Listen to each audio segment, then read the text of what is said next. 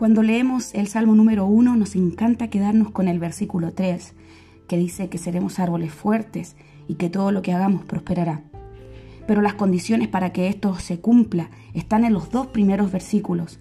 Bienaventurado el varón, la mujer, que no anda en el consejo de los malos.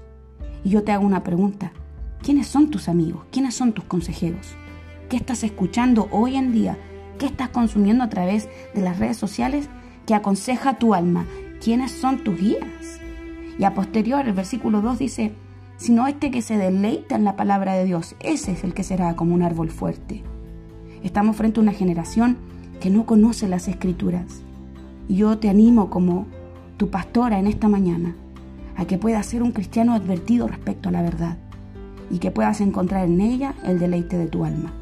Solo así te apartarás del mal y serás un árbol plantado junto a corrientes de agua.